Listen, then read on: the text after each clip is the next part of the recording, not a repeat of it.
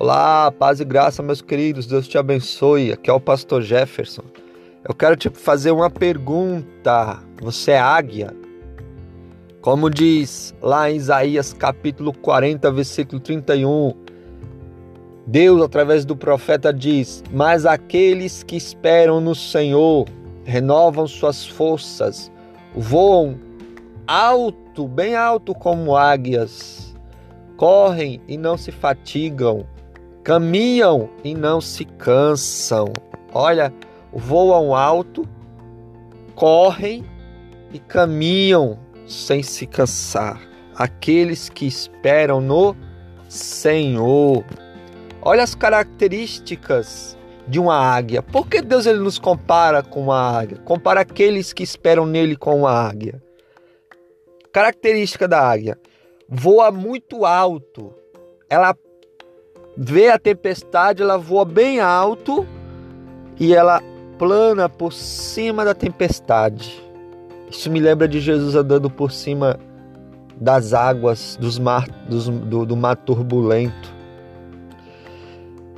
É caçadora, tem olhos frontais, é, os olhos dela conseguem alcançar um rato a 15 quilômetros de distância.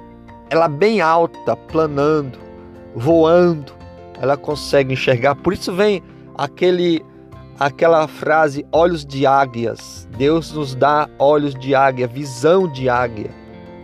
É devoradora, não se alimenta de nada que está apodrecido, restos, lixo, não. De jeito nenhum, ela é caçadora. Ela não se alimenta de coisas podres. É selvagem, é corajosa, essa, e essa corajosa que ela avança para cima. Ela não, ela não foge, ela avança para cima. Isso me lembra de Davi avançando para cima do gigante Golias. O Golias tentando intimidá-lo. Aquele aquele aquela afronta, né? Intimidando ele com afronta, mas ele parte para cima em nome do Senhor dos exércitos e derruba o gigante. Não seja covarde. Seja corajoso, corajosa. Não aceita ficar presa. Ela não aceita ficar presa. Constrói seu ninho nos penhascos. Ela é uma espécie rara, vê durante o dia e durante a noite, visão de águia. O ninho dela é composto por pena, capim e espinhos. Só aceita o macho toda a vida. E ela uma das mais impressionantes características, ela morre voando. Quando chega o tempo dela, ela sabe, ela voa para bem alto. Ela morre. Agora, olha uma história que a águia tem. A águia é a ave que possui maior longevidade da espécie. Chega a viver 70 anos. Mas para chegar a essa idade, meus queridos, aos 40 anos, ela ela tem que tomar uma séria decisão na vida dela aos 40 anos ela já está é, com as unhas compridas e flexíveis, moles.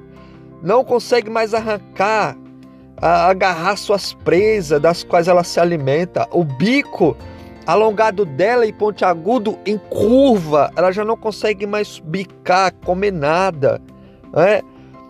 E as asas dela, envelhecidas e pesadas, em função da grossura das penas, fica grossa. E voar já não é mais tão fácil para ela, fica difícil.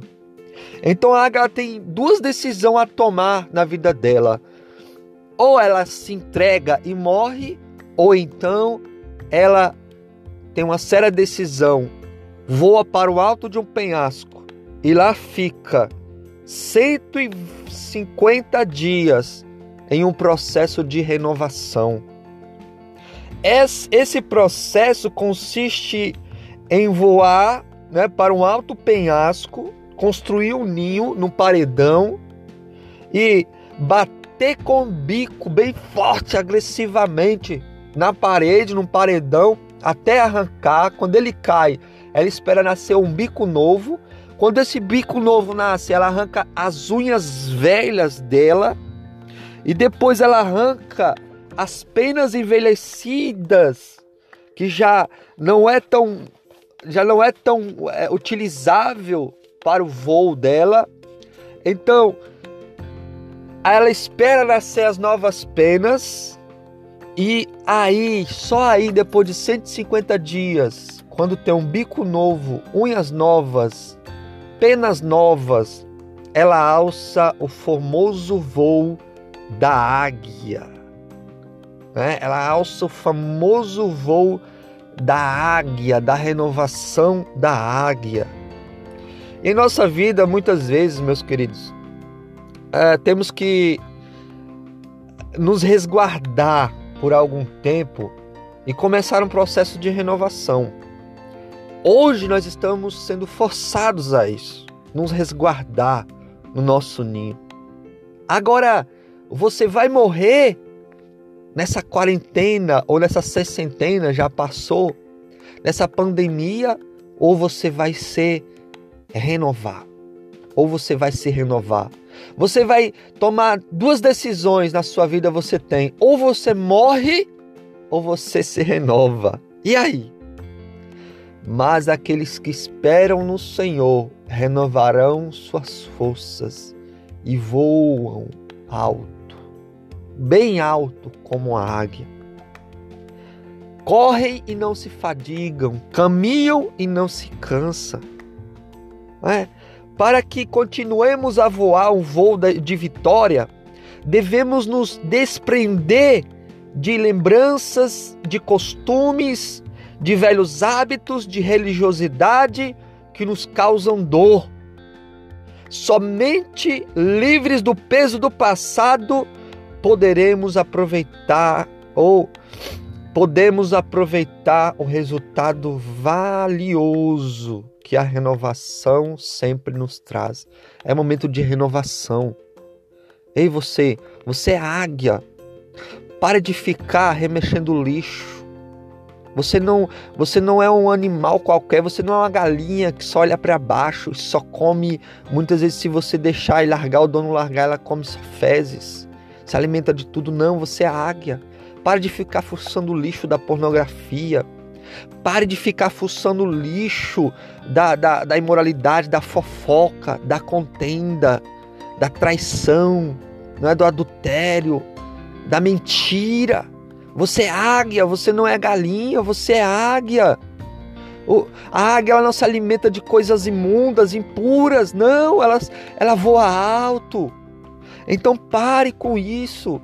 Pare de chafurdar o lixo desse mundo. Você é águia, Deus te fez águia. Não é? A Bíblia diz o quê? Se alguém está em Cristo, nova criatura é. Nova, nova. Aqui é inédito do céu, algo novo, alguém que desce do céu, a vida nova, inédita. As coisas velhas já passaram, eis que tudo se fez novo. Pare de ficar chafurdando o lixo do passado, aquela velha vida, aqueles velhos hábitos. É momento de renovação, é momento de restauração. Aproveite esse momento que você tem para se renovar, para se atualizar e você sairá mais forte dessa pandemia do que quando você entrou nela. Oh, Deus te abençoe, renove-se. Se tranque, se resguarde no seu quarto e só sai de lá quando Deus te renovar só sai de lá quando o Senhor te restaurar.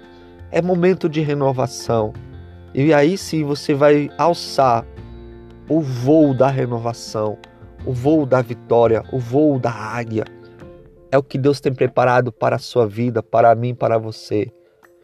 Fique com esta palavra. Deus te abençoe. Aqui foi o pastor Jefferson em nome de Jesus.